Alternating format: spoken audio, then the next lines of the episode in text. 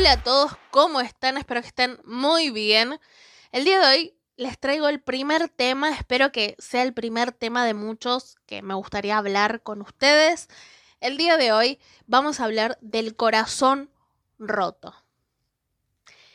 Me puse a pensar a qué nos referimos cuando decimos que tenemos el corazón roto o el corazón destrozado o el corazón partido. Pero vamos a empezar por la base, definiendo a qué nos referimos, qué es un corazón roto.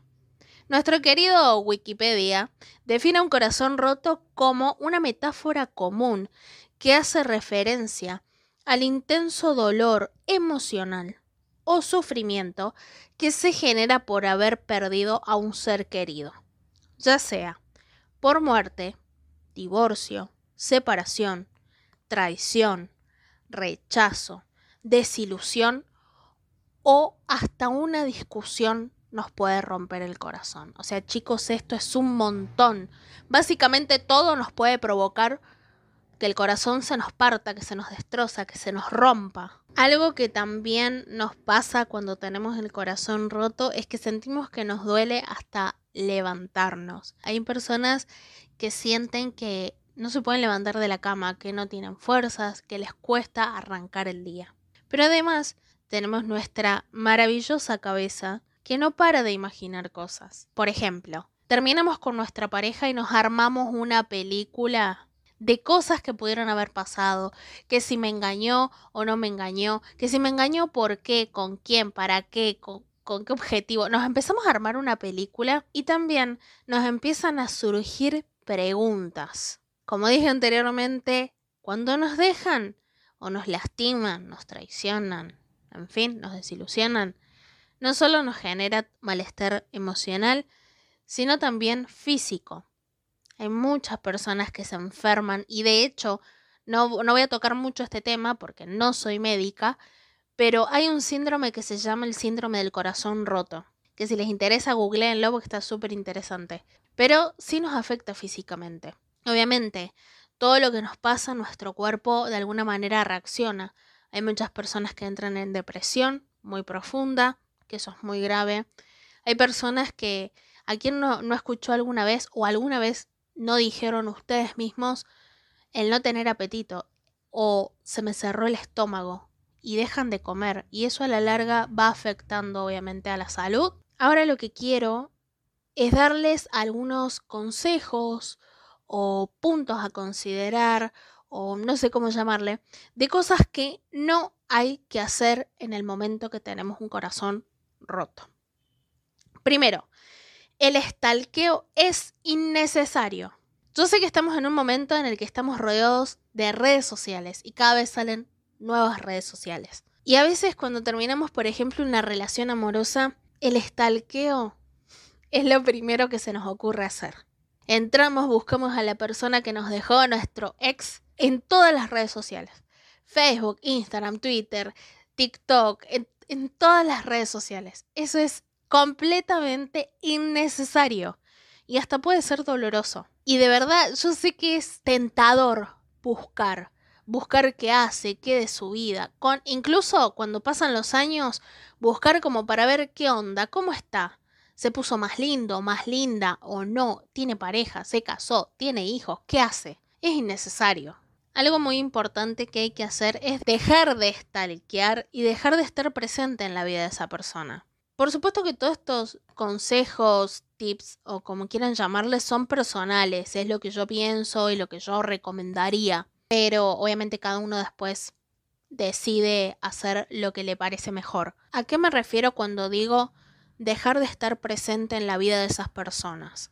Por ejemplo, si te separaste o te divorciaste, lo más sano que pueden hacer es distanciarse, para curarse, para sanarse, para reconstruirse. Ahora, si vos te separaste o te divorciaste y hay hijos de por medio, obviamente siempre va a haber algo que los va a unir, que son los hijos. Si vos sos el que rompiste el corazón, lo más sano que podés hacer para esa persona por el amor que en algún momento sentiste hacia esa persona es alejarte y solamente acercarte por los niños. Y algo muy importante, los niños no tienen la culpa de los errores que cometieron los adultos. Los niños no tienen por qué pagar los platos rotos de lo que hicieron los adultos, ¿sí? Los niños tienen que seguir teniendo presente en su vida a ambos papás.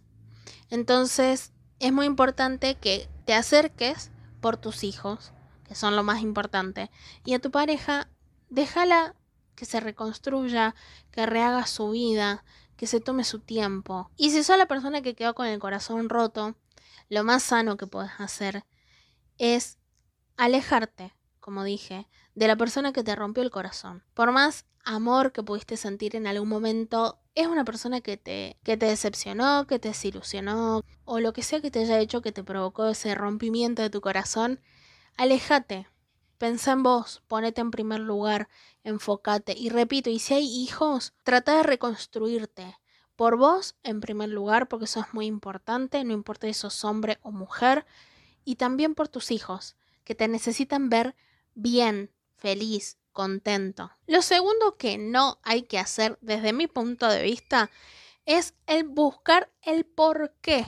Como les dije anteriormente, nuestra cabeza nos llena de preguntas. Pero hay algo muy importante. Dentro de esas preguntas también hay un reclamo hacia nosotros mismos y una autocrítica muy grande.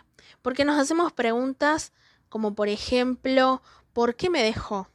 ¿Por qué se tuvo que ir? Por ejemplo, cuando perdemos a un familiar, porque falleció. La primera pregunta que creo que la mayoría nos hacemos cuando nos tocó atravesar por una situación así es ¿por qué se tuvo que ir? Preguntas que también nos hacemos es ¿qué hice mal? ¿Pude haber hecho algo diferente? ¿Pude haber reaccionado de diferente manera? ¿Pude haber hecho algo diferente que no me alejara de mi pareja o de mi amigo o de mi familia? En fin, preguntas como esas miles nos van surgiendo en ese momento. Y de verdad, el hacernos preguntas, el replantearnos cosas, como les dije anteriormente, va de la mano de un reclamo o de un palito que nos tiramos a nosotros. Y la verdad que eso no está bueno. Pero también hacernos preguntas es algo inevitable, siempre surgen preguntas. Como, ¿qué hubiese pasado si no hubiese hecho esto y hubiese hecho esto otro? ¿Se hubiese terminado la relación igual? No. ¿Me hubiese alejado igual? ¿Me hubiese acercado más? ¿Hubiese estado todo igual? Bueno, un montón de preguntas. Y también es innecesario. Porque primero, quizás nos empezamos a hacer preguntas que no tienen respuestas. Como por ejemplo cuando les decía, si perdemos a un familiar, la primera pregunta que creo yo que la mayoría nos hacemos es, ¿por qué se tuvo que ir? Y es una pregunta que quizás no tenga una respuesta nunca, porque no depende de nosotros. Lo mismo cuando nos dejamos con nuestra pareja o nos alejamos de una amistad porque hubo una traición de por medio, por ejemplo. Eh, ¿Por qué lo hizo? Y quizás no hay una respuesta. O quizás sí la hay y encontramos la respuesta a alguna de las millones de preguntas que nos hacemos. Pero quizás esa respuesta nos lastima más. O pasamos de estar tristes a enojados porque nos encontramos con una respuesta que nos enoja que, o que nos decepciona aún más de lo que ya estábamos. Por lo tanto, me parece que lo que hay que hacer es aceptar la nueva etapa que nos toca vivir y sin pensar en lo que pasó. Dicho esto, de las cosas que no hay que hacer, ahora les voy a contar desde mi punto de vista las cosas que sí hay que hacer, como por ejemplo llorar y desahogarse. Sentir dolor o tristeza está bien, como así también está perfecto llorar, todos en algún momento necesitamos llorar. Y si necesitas llorar, llora. Simplemente eso. No reprimas eso que sentís. No reprimas esas ganas de llorar. Saca todo ese sentimiento que tengas adentro, sácalo hacia afuera. Porque si uno lo guarda, uno a veces por, por no quedar en ridículo, por no estar peor, no llora o no habla o no saca ese sentimiento feo hacia afuera y de verdad cada vez ese sentimiento nos va como calando más profundo y nos va haciendo sentir peor. Entonces lo mejor para mí es llorar porque nos ayuda a, a desahogarnos. Segunda recomendación que yo les hago es distraerse y disfrutar. Me parece que es un momento en el que hay que acercarnos a las personas que siempre están para nosotros, que siempre nos apoyan, ya sean amigos, familia o si tu corazón roto no es por una pareja, acercarte a tu pareja, disfrutar de esos momentos como por ejemplo con los amigos y empezar a crear nuevas experiencias, nuevas vivencias, nuevos recuerdos, hacer cosas con gente que nos llene de energía, de buena energía, de buena onda, de alegría, de felicidad, porque eso es lo que necesitamos. Curarnos. Y qué mejor que curarse a través de buenos momentos, de buenas experiencias, de risas. ¿Por qué no? Y el último y para mí el más importante de todos los consejos es empezar a enfocarte en vos. Empezar a enfocarte en las cosas que te hacen bien. Empezar a buscar la forma y la manera de reconstruirte, de reconstruir tu corazón, de sanar las heridas, de salir adelante.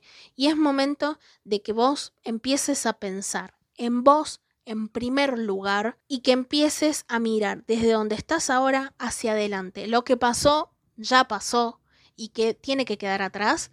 Y es hora de empezar a pensar en el futuro, en ponerte nuevas metas, empezar a salir adelante, de a poco, con su tiempo, porque obviamente que sanar heridas lleva tiempo, pero no es imposible.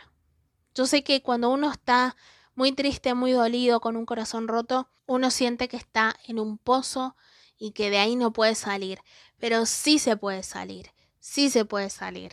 Así que anímate si estás con el corazón roto, medio dolido, estás pasando por una situación difícil, complicada, anímate a salir, se puede, busca hacer cosas que te gusten, que te motiven y poco a poco empieza a salir de donde estás y a vivir la vida que tenés, que es hermosa y que siempre se puede estar mejor. Así que nada, espero que les haya gustado, espero que les haya servido. De verdad me encantó tocar este primer tema del corazón roto y qué tema. Espero que les haya gustado tanto como a mí. Pero estar pronto con otro tema. Vamos a ver qué les traigo para el próximo podcast. Como dije, todos los consejos que les di, tanto lo que no hay que hacer como lo que sí deberían hacer, son meramente opinión personal, así que espero que les guste, que les haya servido y no olviden seguirme en mis redes sociales y nos vemos en un próximo podcast. Chao, chao.